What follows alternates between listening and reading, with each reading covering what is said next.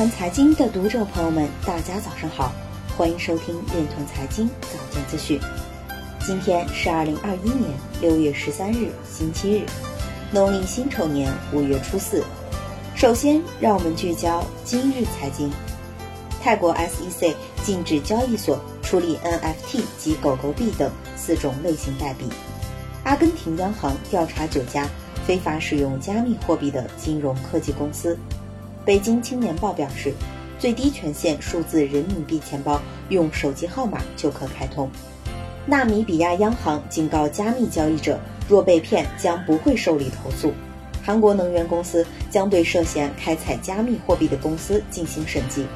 Ripple 的开发者关系主管指责 Skylake 抄袭 ODL。立法者呼吁美国国税局修改加密慈善捐赠表格。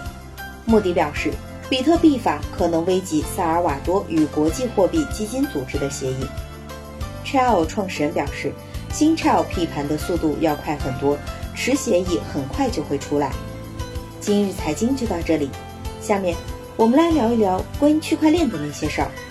财联社消息，云南省能源局办公室人士向记者确认。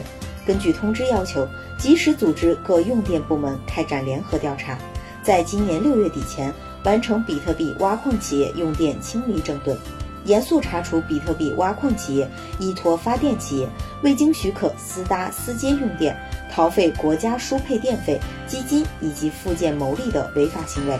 一经发现，立即终止供电，严肃查处发电企业未经许可。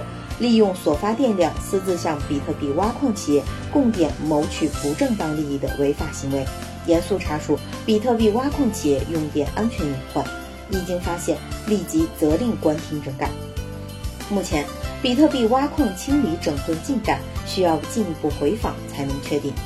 以上就是今天链团财经早间资讯的全部内容，感谢您的关注与支持，祝您生活愉快，我们明天再见。